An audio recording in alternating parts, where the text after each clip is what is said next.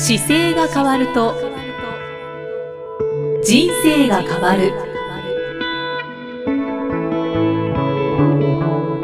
こんにちは、生きみえです。この番組では中野生態東京青山の院長姿勢治療科中野孝明先生が人生が変わっていく成功する姿勢力についてお話ししていきます。中野先生今回もよろしくお願いします、はい、よろしくお願いします。さて中野先生、はい、日本の女性なんですが、はい、日本の女性って内股の方が多くないですか？そうですよね、はい、そう言われるとそんな気がしますよね。はい、はい、世界的に見ても内股の人が多いのではないかなと思うんですけれども、はい、これって何かの影響があったりとか、うん、そういうものってあるのかなと 素朴な疑問なんですけれども。ね本当ですよね、はい、なんか内股ってこれ同じようなことを外国の方が言われることもあったのを確か聞いたことあってなんか日本人の女性は歩き方がかっこ悪いよねっていうのはあったりしますけどなんかあの内股で歩いてる方って、はい、内股の仕草自体を多分普段やってることが多いんですよね。女の子座りって内股に近い要素は結構あって床に座る時に両サイドに足ペタッと座る。あれなんかもあの座り方ってあんまりしない感じがするんですよね。外国では、はい、あまあ、内股だとすごく女性らしいっていう意識はありますよね。そうですね。それがまあ外国にはないのかなと思ったりもするんですけど、あと勝手な想像なんですが、はい、その日本は着物だったので、はい、昔は、はい、で着物を着ている女性の方はこう内股歩きっていう状態なので、うん、それでなんかずっと内股って着てたりするのかなと思ったりもしてたんですけど、そうそれもありそうですよね。でもあとはあの内股の持つ印象がなんか女性らしさっていうか可愛い感じがするのが印象としてあって、はい、それを真似してたのがそのままつながったのかもしれないですよね。真似し始めてとか、うん、よく僕ちょっと形が違うんですけどかっこいい男性の真似してどんどん姿勢が悪くなっていくっていう話を昔したことがあって、はい、例えば憧れの人たちがすごいだらしなく座ってるとそれに憧れるじゃないですか。はいはい、そうするとそれによって姿勢がこう悪くなってきてるっていうのを昔コラムとかで書いたことがあったんですけどそうなんですか割とあのどんなふうになりたいかっていう時に、はい、内股のアイドルとかがが気になってたらそういう真似をしててそういう使い方になってきたのかもしれないですよね。仕草としてこう結構女の子らしいっていうか内股の要素ってちょっと女性が仕事する感じのキャリアな感じじゃないじゃないですか。じゃないですね。ですよね。なんかあそこら辺の気持ちの部分がなんか現れてるのかもしれないですよね。仕草に。じゃあ真似して真似して女性は内股に日本人女性はあったかもしれないですよね。このあの内股、うん、それかまあまた逆に、まあ、ガニ股っていう方もいらっしゃいますけど、はい、そういったものって姿勢に影響はしますしますもちろん。しますよね、はい、やはり。しますす。ごくします。と思ってちょっと取り上げさせていただいたんですが、はい、その姿勢への影響、はい、あと他にも何か影響する部分があったらそのあたりを教えていただきたい姿勢に影響する時ってじゃあ姿勢に影響してどういうことが起こりますかっていうと体を自分の軸の中心から使えなくなるんですよね。なので例えば立っていただいた時に、はい、足をこう肩幅と平行にまっすぐ立っていただくと、はい、あのお腹の部分っていうか身長を伸ばす時にも一番ビシッと軸が入るんですけど、はい、足を極端に内股にして立つと、お腹に力が入らないんですよ。逆に外側も一緒です、ガニ股にしてもお腹に力が入らないです。で体の中心のあの昔から言われている丹田っていう感覚の位置がちょうどおへその下ぐらいにあるんですけど、そのお腹の軸のところで全部体幹をきれいに使えない位置にどちらにしてもなるんですよね。ガニ股も内股も。はいはい、なので軸が通らない体の使い方になるので姿勢としてはもう間違いなく良くないですしなんか作業する時でも力が入らないですあの例えば物を持つとかでも内股で物持とうと思ったらもう全然力が入んないので。確かにそうですね、はい、ガニ股もそうですよ。ガニ股で持とうとしても力が入んないので。やっぱりまっすぐっ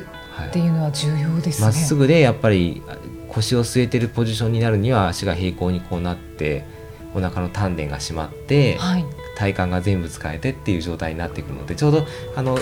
手を前で組んでこう背伸びをするときにぐっと背伸び上げてお腹にこう意識入るじゃないですか、はい、あの感覚にどちらにしても力が入んない状態です。うん。じゃああの以前少しお話ししていただいた、はい、えっと、インナーマッスル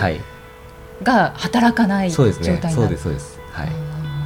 あとその背骨の部分だとやっぱり猫背になってしまうとかありますか？あのそれは、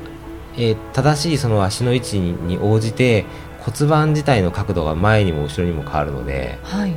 例えば内股だったら腰の部分っていうのは後ろに反る反るっていうよりは何でしょうね角にセンターよりはずれてくるんですよね。ガニ前の方に、うん、ガニ股でも同じように後ろに骨盤が寝やすくなったりするのでど真ん中の正しい位置でこう S 字が取りにくくなるのでそれはどちらも一緒です。そっか骨盤が前に行き過ぎたり、はい、後ろに行き過ぎたりして、はい、背骨もそれに応じて曲がってしまう、そうですそうです。反ってしまうっていう、まあ、正しい位置にで使いにくくなってくるっていうことですね。はい、それが続くと、まあ、もちろん影響してきますよねいろんなところに。うんうんうん、例えばそうですね。あの内股で例えば走ったりとかしようとすると、はい、足内股でこう走るので、うん、足のなんでしょう小指側の方がこう前で着地してたりとかするじゃないですか、はい、走る時に。はいそうすると膝自体はこう内側に入ってきやすくなってくるので、うん、極端に膝がまっすぐじゃなくて内側に入る歩き方したり走り方したりしちゃうんですよね。はいはい、ガニ股だと今度足先が外開くので、うん、外開いてあの膝の間自体も外側広がってくるので、うん、足の内側をこう走ったりする時痛めやすかったりとか。そういう傾向が出てくるのでやっぱり支障が出てきますね、ね、だから足先自体もねガニ股の場合だと外開くしあの平行のアライメントがまっすぐの状態だと平行ですけど内股だと先は内側ですよね、はい、どちらも全部、うん、あの足進行方向が足先としたら体の使い方が全部逆転するのでなので膝も股関節もいろんなところにトラブルが起こしやすくなってくるという。原因っていうのはは日常生活の動作ですよやっぱり、日常生活の積み重ねの中でガニ股の方だったら例えば、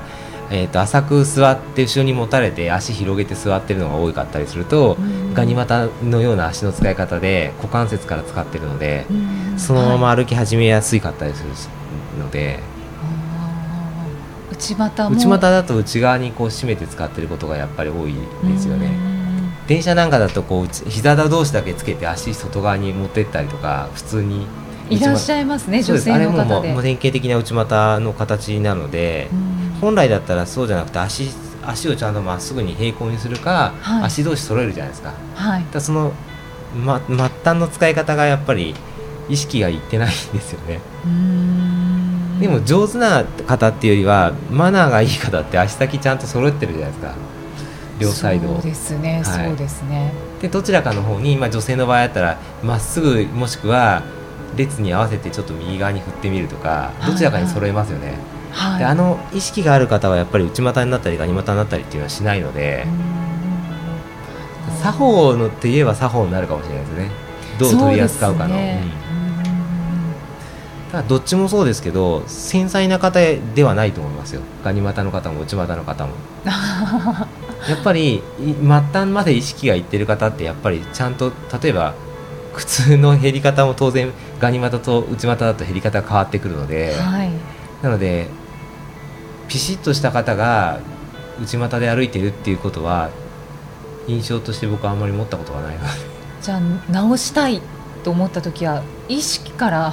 そうですそうです。だから足先の位置だけなのでもう自分の足をどこに持っていくかでガニ股の方だったら平行に揃えればいいですし、うん、内股の方も揃えればいいので、うん、そこに持っていけばすごくすぐに変わってくる動作です、なんか重度に内股になってしまってる、うん、ガニ股になってしまってる、はい、という場合は、はい、あの矯正するとかそういう方法ありますか？もう至って簡単で、はい、足をちゃんと揃えてまっすぐ立つだけなんですね。それを練習すればどんどん変わってきます。例えば自分で練習をする。足先両方揃えてあのしゃがんだ状態っていうのがどちらの方もやりづらいんですけど、はいはい、足先揃えてしゃがんだ状態からちゃんと両足地面を踏み込んで立ってくるようにすると、うん、足先のアライメントは変わってくるので。でもちろん最初からできるはずはないので、うん、少しずつでいいので、うん、そうやって練習していった方がいいですよね。そうですね。そうしないとちゃんとその体の中心から使いにくい体になっていくので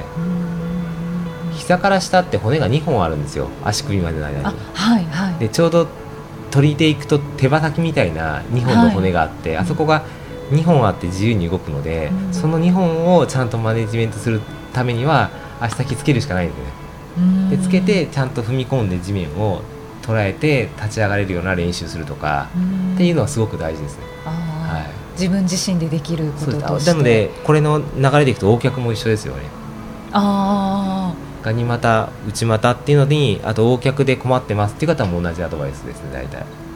ああもう意識して、はい、足両方とも膝を締めて、はい、あのしゃがんで立ってみましょうっていうのをややったりします。横脚で悩んでる人って結構多いですよね、ねうん、今ズボンが結構スキニーっていうか細身のズボンの方が多いので、はい、特に男性なんかでもすごい気にしてる方多いですよねああ、はい、自分の横脚を。でもびっくりするぐらい変わりますよ。あの自分でやってるのと治療と組み合わせると本当に早いので。治療ではどんなこと治療ではその動かせなくなってしまっている筋肉をあの動かし方を取り戻すような治療をするんで。筋肉ってあの動けなくなってると、まあ、癒着っていう今言い方したりしますけど、はい、筋膜同士が張り付いててちょっと動くことを忘れてるんですよね。それをちゃんと動くように持っていくと例えば膝をつけてしゃがんで立つっていう動作がやりづらくてもすぐやりやすくなったりとかそれは、ね、はい、治療するとだいぶ早いですねどれもね。じゃあ O 脚とあと X 脚もありますけど、X 脚も X 脚も X 脚の方はどちらかというとあの長い間使い続けて悪くなっているケースの方が多いですかね。あそうなんですね、うん。お客の方はどちらかというと生活習慣の中で悪くしている方の方が多い感じがします印象として。はい。X 客の直し方とか自分でできることってありますか？X もやっぱりやれることは一緒になってくるんですけど、はい、X 客の方の方ががぜ少ないと思いますよ。昔は結構そのインソールって言ってそこ足の底に、はい、あの中敷き入れてこれあのアライメントちょっと変えて直しましょうっていうやり方も今でもやっぱりあるんですけど、アライメント変えて直すこともまあ、進める時はあるんですけど、はい、僕どっちかというとその自分の体を正しいフラットな平地で立つ時にこういうふうに立っていくんですよって教えてエクササイズにして変えていくことの方が多いですかね。やっぱり自分自身で意識してもらって変えていく、うん、なんかその大脚になってしまった理由が絶対あるはずなんですよ、なので大脚になってしまった理由を使い方を変えていけば必ずそこには何か物語が眠ってるので、はいでそこを一緒に解消していけばいいとは思っていて、ん、なんか例えば物を使ってやりましょうになると物がない時には靴履けなくなったりするじゃないですか。あそうですね。なのであんまりその物っていうのが売る立場だと売りやすいんですけど、はい、でもそれだけが全てじゃないんだろうなと思っていて。じゃあ自分自身で改善していけるものなんですね。そうですね。はい。っぱりその今の X 脚とか O 脚とか、はい、あのガニ股っていうのでも過度に悪くなってるのにはその方がすごく悪くしてきた使い方が絶対生活の中にあるので、はい、その生活の中をまず見直してできることをやっていくことが一番鍵ですね。はい、根本的なところを 見るわけですね。はい、はあ、わかりました。じゃあまあ、あのお客とか内股、ガニ股で悩まれてる方はあの先生にお問い合わせいただくのもいいですしあとなんかやり方そうですね。あの今おっしゃったように意識する、ね、まず足をちゃんと揃えて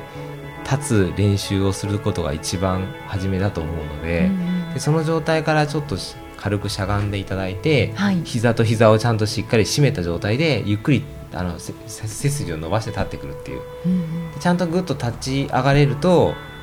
お腹のところまでこう意識が入るような感覚で立てるので、はい、でインナーマッスル使ってるぞっていうのも意識して。でそれすごく大変な方はもう本当に初めまず足を平行にして立っていただいてあの背伸びをするっていう背伸びの練習をするだけでも、はい、使い方がまず変わってくるので。それだけでも全然違いますか？はい、はい、かりました、はい、ありがとうございます。さてこの番組では姿勢や体についてのご質問そしてご感想を随時お待ちしています。ご質問とともに年齢、体重、身長、性別をご記入の上中野生態東京青山のホームページにありますお問い合わせフォームからお送りください。では中野先生締めのお言葉をお願いします。はい、えー、体を見直す時間は人生を見直す時間である今回もありがとうございました、はい、ありがとうございます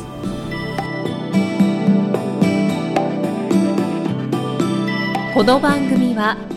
提供中野生態東京青山プロデュースキクタスナレーション生きみえでお送りしました。